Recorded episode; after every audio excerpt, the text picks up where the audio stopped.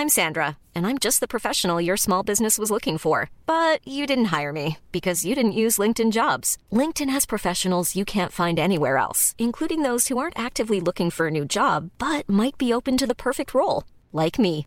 In a given month, over 70% of LinkedIn users don't visit other leading job sites. So if you're not looking on LinkedIn, you'll miss out on great candidates like Sandra. Start hiring professionals like a professional. Post your free job on linkedin.com/people today.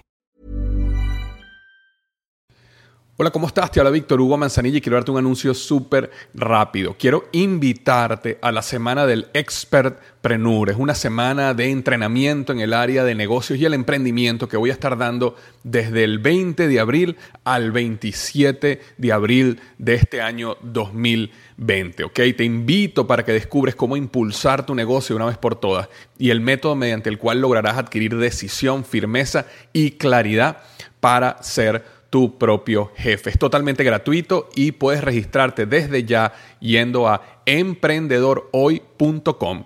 Emprendedorhoy.com. Semana del Expertpreneur. Te invito www.emprendedorhoy.com. Hola, ¿qué tal? Te habla Víctor Hugo Manzanilla y quiero darte la bienvenida al podcast Liderazgo Hoy. Yo soy el autor de los bestsellers Despierta tu héroe interior y tu momento es ahora Actualmente soy CEO de Salarius LTD y vengo de más de 15 años de carrera en empresas Fortune 500 en las áreas de mercadeo, negocios y logística. Este es mi podcast, este es tu podcast, donde vamos a discutir sobre desarrollo personal, liderazgo y emprendimiento. Si quieres cambiar tu vida, si quieres crecer, si quieres aprender y lograr tus objetivos, pues prepárate, porque los mejores días de tu vida están al frente de ti.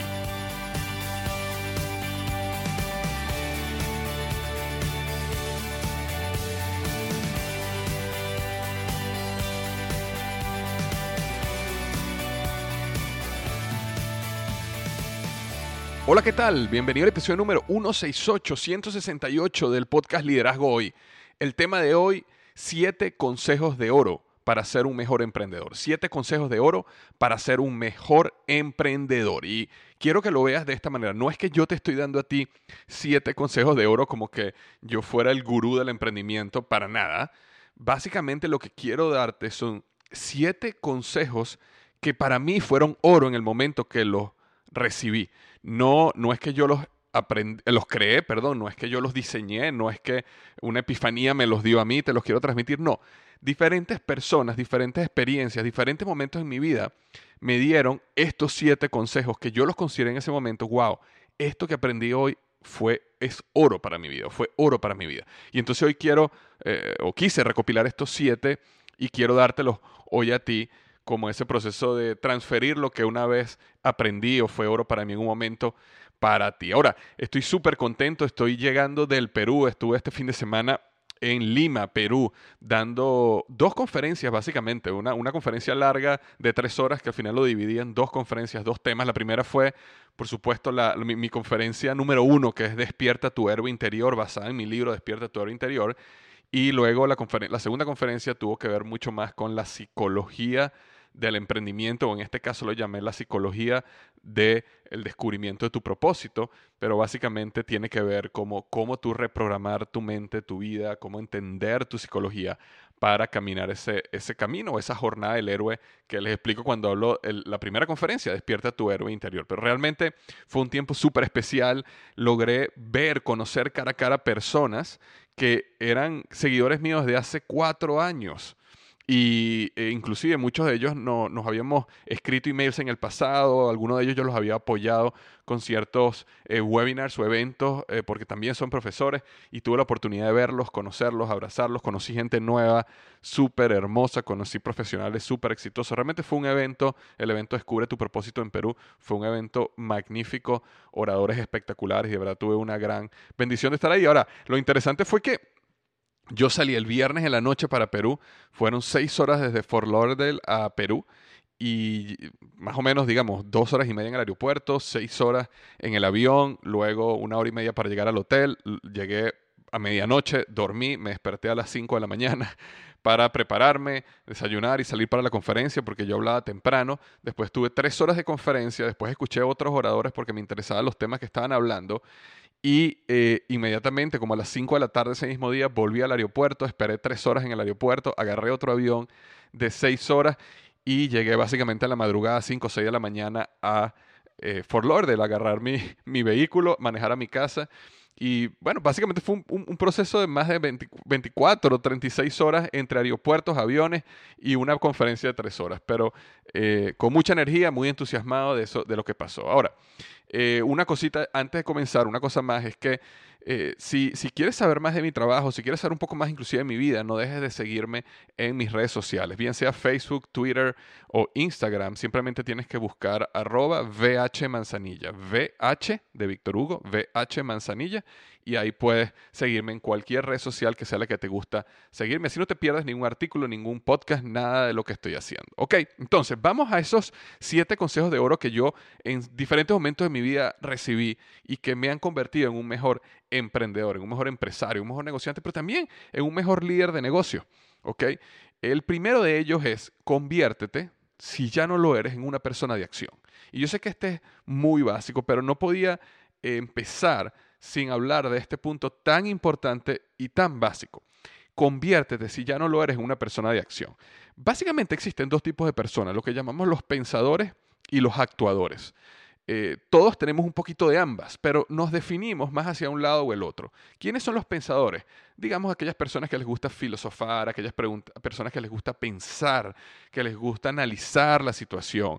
Son grandes individuos para analizar situaciones, para escoger la mejor opción. El gran problema que tienen es que se mantienen siempre en ese proceso, ese loop de pensamiento constante y les cuesta mucho actuar y por eso no llegan muy lejos en la vida con lo que se refiere a la acción.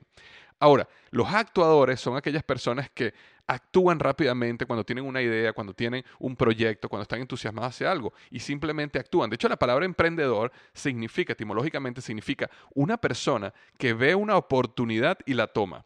Y ver una oportunidad y tomarla implica acción. Entonces los, emprendedores normalmente son actuadores. Claro, ambos tienen problemas. ¿ok? Una persona que simplemente actúa sin pensar puede actuar hacia el fracaso. Y una persona que piensa todo el tiempo, bueno, nunca actúa. Entonces necesitamos un poquito de ambos, pero necesitamos más ser actuador que ser pensador. Inclusive, cuando tú vas a comenzar una empresa, cuando vas a comenzar un negocio, un emprendimiento, tú puedes más adelante contratar a un pensador, tú puedes asociarte con un pensador, tú puedes pagarle a un pensador, aquellas personas que te van a ayudar a pensar, a analizar, a desarrollar una visión, a estrategizar. Puedes pagarle a esa persona si es necesario. Pero tú como emprendedor, como empresario, como negociante y como líder de un negocio, necesitas ser una persona de acción. Y eso es lo que puedes aprender. Si tú te consideras, porque yo me considero una persona, o me consideraba una persona pensadora, yo eh, invierto o invertía mucho más tiempo en el área del pensamiento que en el área de la acción. Pero he desarrollado estrategias que me forzan a actuar, ¿ok? Donde tú ves una idea o tienes ganas de hacer algo y así sea un pasito pequeño, pero te empiezas a educar en ese proceso de acción. Y eso es lo que me llevó a mí de ser una persona netamente pensadora a una persona que ahora es mucho más actuadora. Por supuesto, tengo una gran porcentaje de mí que tiene que ver con el proceso de pensar, filosofar, analizar. De hecho, la, la razón por la cual hago estos podcasts es porque paso mucho tiempo pensando en este tipo de cosas. Pero si solo pensara, no haría el podcast. Ahora, sentarme y hacer el podcast grabar el podcast, editarlo, subirlo, montarlo, eso requiere acción. Entonces, eso, ese proceso me ha llevado a convertirme cada vez más en una persona de acción. Entonces, si tú eres un pensador, tú te puedes convertir en una persona de acción. Si eres una persona de acción, magnífico, tienes lo que se necesita para ser un emprendedor. Simplemente busca, asóciate, contrata, pídele consejo a un amigo, a un mentor si, que te ayude en esa parte de pensador, si es algo que te cuesta un poco, si tiendes a disparar antes de apuntar. Entonces, la número uno es conviértete, si ya no lo eres, en una persona de acción. La número dos es, en tu negocio, define tu estrategia POME. ¿Qué es la estrategia POME? P de perro, O, M de María, E. P-O-M-E. En inglés, esto significa Point of Market Entry point of market entry, traducido al español, quiere decir punto de entrada al mercado. Los negocios, uno de los consejos de oro que yo recibí cuando estaba en Procter Gamble, de el presidente de la división de, cuidado del hogar, eh, un, griego, un hombre brillante, una de las cosas que, que, él me dejó en una conferencia donde yo asistí, que él estaba dando, una pequeña reunión, él dijo, siempre ten una estrategia POME, siempre ten una estrategia Point of Market Entry. ¿Qué quiere decir eso? Que siempre tienes que tener algo sucediendo todo el tiempo que está llevando tu producto o tu servicio, información de tu producto o tu servicio a las personas nuevas. Constantemente tienes algo que está funcionando, que está llevando conocimiento de tu producto, tu servicio a las personas nuevas. Muchas veces esa estrategia de Point of Market Entry puede tener un, un ROI negativo. ¿Qué es un ROI negativo o ROI? ROI negativo, que a lo mejor estás perdiendo dinero, más dinero lo que estás ganando inicialmente, porque a lo mejor tú dices, ok, yo, yo tengo un producto y yo voy a regalar eh, muestras de mi producto. Y tú la estás regalando y estás perdiendo dinero cada vez que regalas muestras de tu producto, ¿verdad? Pero eh, existe otro concepto que se llama Customer Lifestyle, eh, perdón, Customer, Customer, Customer Lifetime Value, perdón, discúlpeme, quiere decir el valor de un cliente a lo largo de la vida. Es decir, un cliente, a lo mejor ahorita tú le diste una muestra y perdiste dinero, pero si él prueba tu producto y le gusta y decide comprar tu producto mensualmente o cada tres meses, a lo largo de seis, siete, ocho meses, un año, dos, tres años, no solo recuperas eso, sino ganas muchísimo más. Entonces, cuando tú tienes claro lo que se llama ese eh, Customer Lifetime Value, es decir, cuánto gasta un cliente, cuánto invierte un cliente a lo largo de su vida en tu producto tu servicio, tú puedes hacer una estrategia POME, Point of Market Entry, un poquito más fuerte. Ahora, ¿qué es lo que pasa con esto? Eh, ejemplos de estrategias POME puede ser. Eh, recuerdo cuando estaba yo trabajando en Fabrice y estábamos lanzando el producto para el carro, dijimos, ¿por qué nosotros no le regalamos este producto del carro mm, a, cientos y cientos de taxistas, Uber drivers, eh, los, los, que manejan Uber, los que manejan Lyft, a manera que cuando lo, primero ellos lo utilicen y se, y se enamoren del olor y, y, disfruten el olor y entonces ellos están todo el tiempo en el vehículo, entonces van a comprar más. No solo eso, sino cuando las personas nuevas se metan en su carro, las personas que ellos le están haciendo el servicio de taxi, eh, o de Uber, cuando las personas se meten en su carro, normalmente van a decir, wow, qué sabroso huele aquí, o muchos dirán, qué sabroso huele este carro. Y en ese momento la persona le va a decir, no, mira, es Fabrice, y le va a regalar una muestra también a la persona. Entonces, eso fue un, un, proyecto, al final no, por lo menos cuando yo estaba ya no se ejecutó, pero esa era la idea de cómo nosotros podemos invertir dinero en que siempre hay personas que están entrando en contacto con nuestro producto y nuestro servicio. Otro ejemplo puede ser, digamos que tú eres una persona que eres un agente de bienes raíces en una ciudad de Latinoamérica, por ejemplo. Digamos que tú eres un agente de bienes raíces en Ciudad de México, por dar un ejemplo. Entonces, imagínate que tú creas un pequeño ebook, ¿ok? Pequeño, de, de, de 5 o 10 páginas, que dice, que se dice algo así como siete errores imperdonables, imperdonables al comprar una propiedad en Ciudad de México. ¿ok? Por dar un ejemplo. O puede ser un título que diga siete pasos para asegurarte que, tu, que compras el mejor bien raíz en México y creas un pequeño ebook y creas una publicidad en Facebook donde siempre está esa publicidad prendida y mucha gente lo van a ver no le va a interesar, pero va a haber gente que le va a interesar. Entonces, esa gente que siempre está viendo eso y ve, y ve que tú escribiste un ebook y lee el ebook y le parece interesante el ebook, ¿a quién crees que va a llamar esa persona cuando quiera comprar o vender una casa o comprar o vender una propiedad? Al experto. Y el experto eres tú. ¿Por qué? Porque durante semanas y meses tú habías creado ese ebook pero no simplemente lo dejaste en tu página web donde nadie va, sino que lo pusiste como una publicidad en Facebook y le invertiste 1, 5, 10 dólares diarios por siempre y eso estaba mostrándole a miles y miles y miles y miles de personas diariamente. Entonces es una estrategia POME, una estrategia de Point of Market Entry. Son estrategias para que las personas estén constantemente de alguna manera entrando en contacto contigo. Este, como sabes, yo tengo un curso que se llama El Poder del Hábito. Es uno de los cursos principales donde las personas entran en contacto conmigo, con mi trabajo. Se llama El Poder del Hábito, siete pasos para destruir hábitos tóxicos y desarrollar hábitos de éxito duradero. Entonces, ese curso yo siempre tengo una publicidad en Facebook que está definida a un target, que es mi target de, de la gente que me lee, y está constantemente prendida. Todo el tiempo, diariamente está esa publicidad. Y de esa manera, cientos de personas diariamente ven el curso gratuito y muchos se registran y entonces tengo una entrada constante de nuevos lectores o nuevos futuros clientes a mi negocio. Obviamente, pagar la publicidad para que una persona baje un producto gratis me hace a mí perder dinero. Pero se supone que esa persona cuando entra en contacto con mi contenido, no todos, pero algunos de ellos cuando entran en contacto con mi contenido y empiezan a escuchar mis podcasts y hagan el curso gratuito y les parezca bueno y les parezca excelente, entonces esas personas van a estar mucho más abiertas a comprar alguno de mis otros cursos mucho más especializados, como la Academia de Héroes, como Liderazgo Épico y como Emprendedor University. Entonces, esa es la manera, esa es mi estrategia de point of market entry. Siempre tener una publicidad, una pauta de Facebook prendida con un curso gratuito. Entonces, en tu negocio, pregúntate, ¿cuál es mi estrategia POME? ¿Cuál es mi estrategia de, point, de, de punto de entrada al mercado? Donde siempre, diariamente, como una gotica, está algo sucediendo que hace que la gente conozca sobre mi producto o pruebe mi producto o pruebe mi servicio. ¿Ok? Esa era la número dos. La número tres, o el consejo de oro que recibí una vez, o el número tres, es ten cuidado con la paradoja del éxito. ¿Qué es la paradoja del éxito? La paradoja del éxito básicamente lo que dice es que la, lo que te lleva al éxito es lo que luego te lleva al fracaso. ¿Cómo es eso, Víctor? Que lo que te lleva al éxito luego te lleva al fracaso. Lo que sucede es que cuando tú empiezas a tener un éxito en un negocio, es porque tú te has enfocado en hacer actividades que hacen crecer ese negocio. Por ejemplo, digamos que tú eres un vendedor de carros, ¿ok?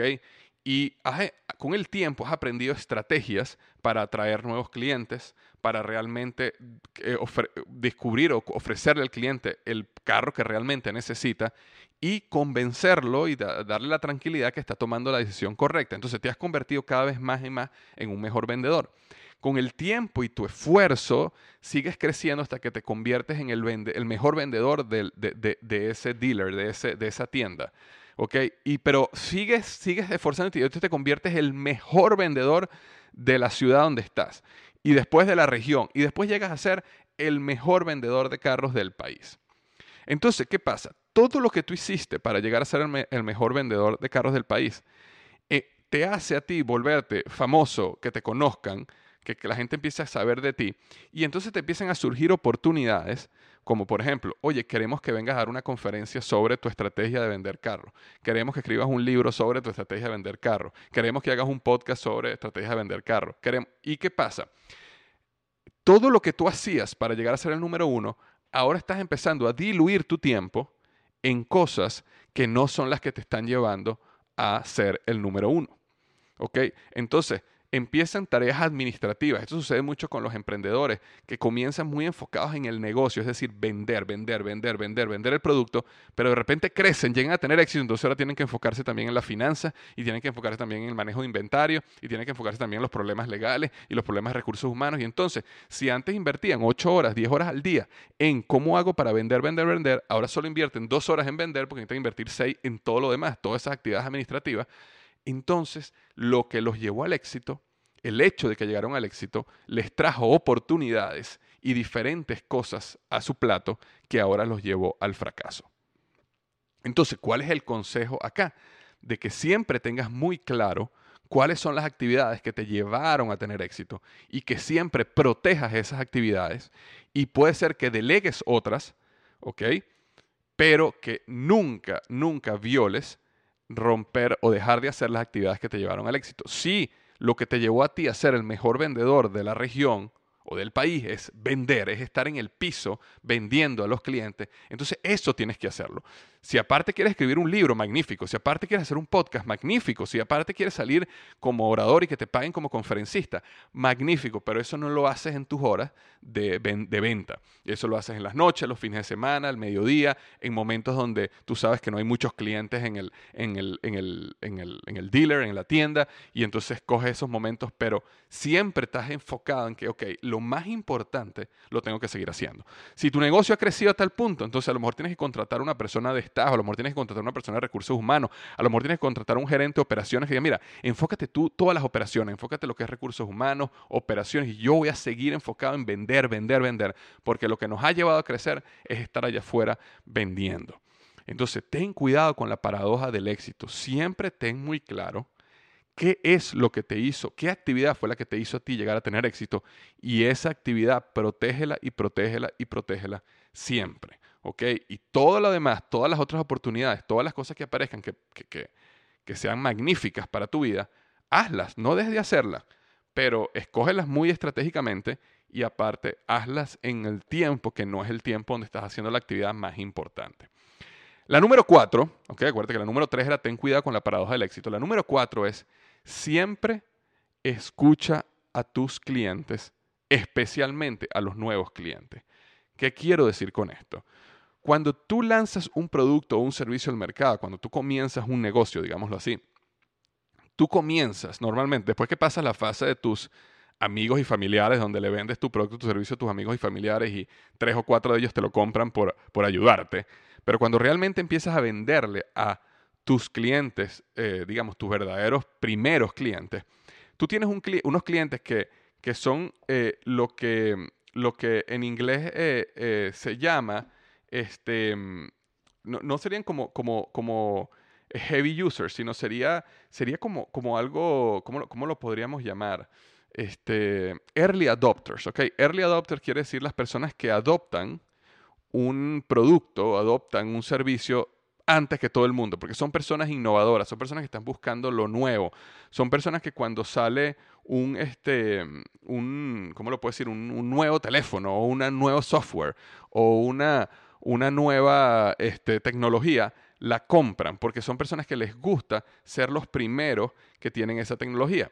Ahora, ¿qué es lo que pasa ahí? Los early adopters por, default son personas que están abiertas a los errores. Si tú eres una persona que siempre te gusta ser el primero que tienes el software, ser el primero que tienes el electrónico, ser el primero que tienes la tecnología contigo, ya tú eres una persona que estás acostumbrada a que esos software, esos productos y esos servicios van a tener errores, porque tú eres uno de los primeros. Inclusive, una de las grandes pasiones de estos early adopters, de estas personas que adoptan tecnología desde muy temprano, es que cuando consiguen errores, les gusta darle feedback a los creadores, les gusta darle feedback a los dueños de las empresas para decirle, mira, esto no funcionó bien, hubo este error. Pero son personas que naturalmente son muy flexibles a los errores. Entonces, tú tienes esa primera ola de clientes que son tus early adopters, que están, que están ok con que tu producto o servicio tenga ciertas fallas porque tú creaste lo que se llama ese primer producto que lanzaste al mercado, que no está perfecto, pero está suficientemente bueno para lanzarlo al mercado. Y puedes creer que como esas personas son flexibles en cuanto a las fallas, entonces tú vas a crecer con ese producto o ese servicio. ¿Por qué? Porque crees que todo el mundo son igual. Pero lo que pasa es que después de los early adopters, viene una segunda ola de clientes que no son tan flexibles con respecto a los errores. Y luego de esa segunda ola viene una tercera ola de, clientes, que es lo que son los que llamamos los pragmáticos. Y esas son personas que yo te pagué y yo exijo excelencia. Yo te pagué por esto y yo exijo que tú cumplas tu promesa. Entonces, ¿qué quiero decir con esto? Que cuando uno lanza un producto y uno hizo un gran esfuerzo por escuchar a su cliente, escuchar al consumidor, entenderlo y creaste el producto, y esa primera generación siente que el producto es bueno o está suficientemente bueno, puedes tú mismo engañarte y creer que de verdad está suficientemente bueno. Entonces, siempre tienes que escuchar a los nuevos clientes, esas nuevas olas de clientes que están llegando a tu producto. Digamos que hiciste una campaña especial, hiciste una promoción y lograste tener una nueva ola de 20, 30, 100 clientes. Entonces es bueno que escojas algunos de ellos y te reúnas y hables con ellos para entender cuál fue su experiencia al utilizar tu producto, a comprar tu producto, a recibir tu producto, para asegurarte que, ese, que estás realmente llenando las expectativas de ese nuevo cliente. Porque tu objetivo no es necesariamente llenar las expectativas del primerito, del early adopter, del que está totalmente ok si el producto tiene fallas, porque entiende que el producto es nuevo. Tú quieres llenar las expectativas de esa persona que va a comprar el producto y va a esperar que la promesa que tú les diste se cumpla. Entonces, tener una relación y una pasión por siempre escuchar a tu cliente es, una, es uno de esos consejos de oro que en Procter Gamble era prácticamente como parte del sistema, era casi como una religión dentro de la compañía. Nosotros siempre estábamos en contacto con el cliente, constantemente, mensualmente, siempre estábamos en la casa de un consumidor, en su sala, en su cocina, en algún focus group, en algún lugar, pero siempre andamos escuchando de nuestros consumidores, de nuestros clientes, para entender si había algo que estaba funcionando mal, si había alguna nueva necesidad, algún nuevo problema que está surgiendo para nosotros poder detectarlo, atacarlo desde antes y poder a lo mejor lanzar un producto al mercado que resuelva ese problema que ellos tienen. Pero siempre, constantemente escuchar a los clientes, ¿ok? Ese era el número cuatro. Recuerda, siempre escucha a tus clientes, especialmente a los nuevos clientes. El consejo número 5, el consejo de oro número 5 es conoce tus números al detalle. Y cuando yo digo conocer tus números, me refiero a dos categorías. Me refiero a la categoría de negocio, ¿ok? ¿Qué quiere decir eso? Ventas, participación de mercado, competencia, este, participación de mercado de la competencia y también finanzas, ¿ok? Financieros, que obviamente ventas también es parte de las finanzas, eh, utilidad o profit, ¿ok? Margen de ganancia. y ¿Cuáles son los, los, eh, items o cuáles son las cosas que más eh, golpean tu margen? ¿Por qué es importante esto? Porque el negocio, al final, detrás del negocio, lo que está detrás del negocio, es una maquinaria financiera. Y nosotros no podemos despegarnos de esa maquinaria financiera. ¿Sabes qué? Eh, la banda de, rock YouTube, que consideramos muchos que nos gusta, una banda eh, magnífica, artística, ¿ok? Desde el punto de vista del arte, de la creatividad, eh, sus conciertos son fenomenales, ¿ok? Pero esas personas, mientras ellos están tocando en la tarima, ellos tienen detrás de la tarima varios contadores. He escuchado que tienen hasta 6, 7 contadores. ¿Ok? Entonces, lo interesante de eso es que la única manera que ellos pueden ser creativos allá afuera es cuando ellos saben que tienen 6 o 7 contadores del lado de adentro manejando las finanzas de ese evento. ¿Ok? ¿Por qué? Porque te vas a dar cuenta cuando comienzas un negocio y no tomas el toro por los cachos, como se dice, no tomas las finanzas por los cachos, de que en cuestiones de minutos o segundos no sabes dónde tienes el dinero. No sabes si el dinero está en inventario, si el dinero está en cuentas por cobrar, si el dinero está, cuánto debes en cuentas por pagar. No sabes si el dinero está en inventario de producto terminado, materia prima. No sabes si el inventario está en tránsito, está en tu centro de distribución, está en el centro de distribución de, de otro cliente. Y llega un momento donde financieramente, aunque tu negocio esté teniendo éxito, la gente le encante tu producto, la gente está comprando tu producto, puedes fácilmente quebrar una empresa. Fácilmente puedes quebrar tu empresa. Entonces es súper importante de que le dediques tiempo a conocer tus números. Utiliza una herramienta como QuickBooks o hay muchas otras herramientas financieras que te permiten de manera diaria o semanal poderte sentar, entender tu cash flow, tu flujo de caja, entender cómo están tus ventas, entender tu utilidad, entender si tu utilidad está mejorando o empeorando, entender si las promociones que estás haciendo y las ofertas que estás haciendo están siendo positivas para tu crecimiento o estás perdiendo cada vez que haces toda esa parte. ¿ok? Mientras que tienes el músculo financiero para contratar un CFO o contratar un gerente de finanzas, necesitas hacerlo. E inclusive cuando contratas un CFO, un contador, un gerente de finanzas, necesitas tú estar encima de eso. De hecho, uno de los grandes errores que uno comete como emprendedor o persona de negocio es que uno contrata a un contador que ni siquiera es un contador que está contigo diariamente en tu oficina, sino de estos contadores que tienen muchas empresas y tú pasas a pagarle una mensualidad porque te manejen las finanzas de tu compañía. Pero realmente creemos que esa persona está manejando las finanzas, esa persona está manejando la contabilidad. ¿Qué es la contabilidad? Poder entender qué dinero entró, qué dinero salió, cuánto dinero quedó, básicamente. Pero esos no son personas que extraen inteligencia financiera de los números. Entonces, un contador no es lo que te ayuda a ti a lo que quiero decirte ahorita, o lo que tú necesitas es conocer tus números para entender, para sacar la inteligencia de tus números, para entender qué está pasando con tus finanzas, hacia dónde está yendo tu negocio.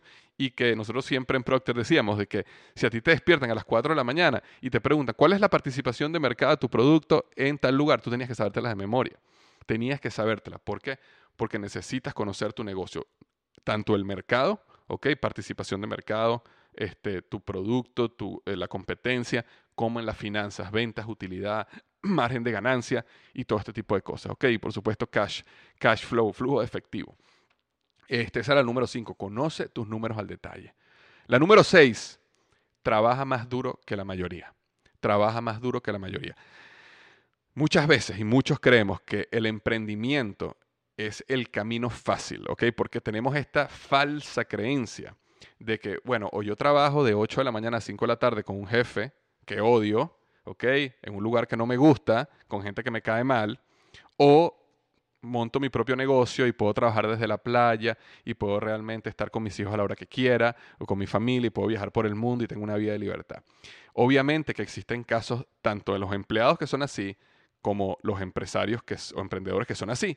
Pero esa, es, esa, no es la realidad para la mayoría de los emprendedores, ni tampoco para la mayoría de los empleados. Hay muchos empleados que tienen jefes. Yo tuve por más de 15 años muchísimos jefes que me ayudaron a crecer y magníficos jefes. Y tuve experiencias que me encantaron en mi trabajo. Entonces, el trabajo no es 100% malo como muchas veces lo planteamos, pero tampoco el emprendimiento es todo el tiempo estar en una playa. De hecho, es más lo contrario a eso.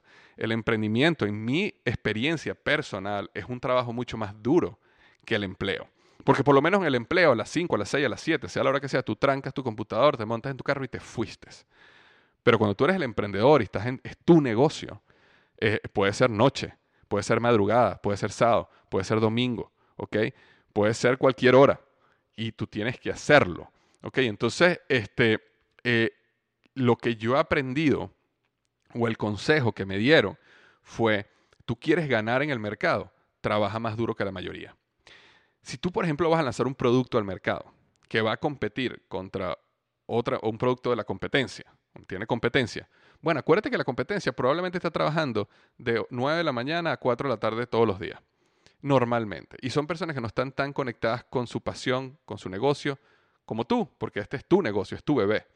Entonces tú trabajas más duro. Tú quieres vencerlos, trabaja más duro. Ahora, trabaja inteligentemente, obviamente, trabaja estratégicamente, pero trabaja más duro que la mayoría. Y trabajar más duro que la mayoría muchas veces significa poner más horas. Poner más horas. Porque si tú quieres ser emprendedor, pero quieres estar viendo Netflix, quieres estar viendo Juego de Tronos y quieres estar. Entonces es, probable que a lo mejor tengas una, algo que no encaja entre tus expectativas y lo que tú quieres lograr. Eh, obviamente uno puede desarrollar un negocio y uno puede buscar emprender de una manera que en el mediano y largo plazo desarrolle el estilo de vida que tú quieres desarrollar. Y ese puede ser un estilo de vida donde tengas mucho tiempo libre. Y eso está magnífico. Sin embargo, cuando estás comenzando un negocio, cuando estás en el proceso de lanzar el emprendimiento, no te confíes en eso y es mejor que estés más seguro ganándole a los demás con las horas y el trabajo estratégico que pones. Entonces, la número 6 es trabaja duro trabaja más duro que la mayoría. Y de hecho, si nosotros vemos esos emprendedores que nosotros admiramos, particularmente, por ejemplo, yo admiro mucho a Elon Musk, porque Elon Musk me parece un emprendedor único en esta era, una de estas personas que te está diciendo diariamente, eh, nada es imposible. Bueno, Elon Musk trabaja más horas que cualquiera de nosotros sumada. Eh, Jeff Bezos, el dueño de Amazon, trabaja más horas que cualquiera de nosotros sumada. Bill Gates hablaba de todas las horas que trabajaba, muchas más que la mayoría de nosotros sumada. Entonces, cuando tú ves estos grandes emprendedores que han tenido éxito masivo, la gran mayoría le han puesto muchísimas horas a su trabajo. La gran mayoría no son este prototipo o este estereotipo de emprendedor que está en la playa todo el día en una hamaca con una laptop trabajando dos horas y haciéndose millonario. Algunos han logrado eso, pero no es la mayoría. Entonces, número 6, trabaja más duro que la mayoría. Y la número 7, le, puse este título porque esto fue una que aprendí ayer cuando estaba en Perú en, una conferencia que escuché y decía lo siguiente, la, la titulé así, ten los dados listos en tu mano para iniciar la próxima jugada. Imagínate los dados de Monopolio, ¿no? Y la analogía que esta persona utilizó en su conferencia, que de hecho me pareció brillante, es que la vida es como un juego de dados, como el monopolio, ¿no? Tú, lanzas tus dados y hay días donde todo te sale bien, donde puedes comprar una propiedad, donde te sales, llegas, ¿cómo se llama? Llegas a, y sacas una tarjeta y resulta que ganaste dinero de los demás, resulta que te hicieron un ascenso, resulta que tu negocio funcionó bien, resulta que ese sueño que tenías se hizo realidad. Hay momentos en la vida que son así. Sin embargo, en la vida también hay momentos donde lanzamos los dados y caemos en una caja que podríamos llamarla vas a la cárcel, ¿no? O caemos en la caja donde tienes que pagar tú por estar ahí. O pongámosles nombres de la vida diaria. Eh, la caja del divorcio, la caja de la separación, la caja de la quiebra, la caja de la enfermedad, la caja de, de, la, de la, de la eh, inclusive depresión o ansiedad o cualquiera de estos problemas. Y hay veces en la vida donde nosotros caemos en esa caja. Y lo que puede pasar es que caes en esa caja y miras hacia abajo y ves tu caja y digamos que estás en la caja de divorcio, ¿ok? O, digamos que estás en la caja de bancarrota. Y entonces estás en la caja y tú crees que esa caja te define. Tú crees que esa es tu caja, tú crees que ese es el lugar donde, donde, donde debías llegar. Y se te olvida que tú siempre tienes los dados en la mano y que simplemente tienes que hacer otra jugada. Cuando tú juegas Monopolio, y caes en un lugar negativo, caes en un lugar donde tú tienes que pagar, la rabia, el dolor, lo que tú sientes en ese momento, nada más dura hasta que te vuelve a tocar tu turno. Si estás jugando con tres personas o con cuatro personas, caíste en un hotel, tuviste que pagar, ¿verdad? Esperas tres personas y vuelves a darle los dados. Y cuando te dan los dados nuevamente, tú te entusiasmas porque sientes que es una nueva oportunidad, ¿verdad? Imagínate ver la vida de esa manera. Si tú caes hoy en la caja que no querías caer, acuérdate de que también tienes los dados en la mano y siempre puedes lanzar los dados para comenzar una próxima jugada. ¿Ok? Espero que estos siete consejos de oro te hayan ayudado eh, tanto como me ayudaron a mí, como en mi proceso como emprendedor, como profesional y como líder. Ya para terminar, simplemente quiero decirte que, como hablé hace unos minutos, si estás interesado en este curso que hablé del poder del hábito, siete pasos para destruir hábitos tóxicos y desarrollar hábitos de éxito sostenidos, te puedes registrar gratuitamente en www.tuhabito.com, ¿ok? www.tuhabito.com, te registras gratuitamente y vas a empezar a recibir los videos directamente en tu correo para que puedas ver los videos y también descargar una guía que te va a ayudar a través de todo este proceso, porque en nuestra vida, así como el agua, gota a gota, rompe la roca, nuestros hábitos determinarán nuestro destino. Te mando un gran abrazo, te deseo una magnífica semana y recuerda, los mejores días de tu vida están al frente de ti.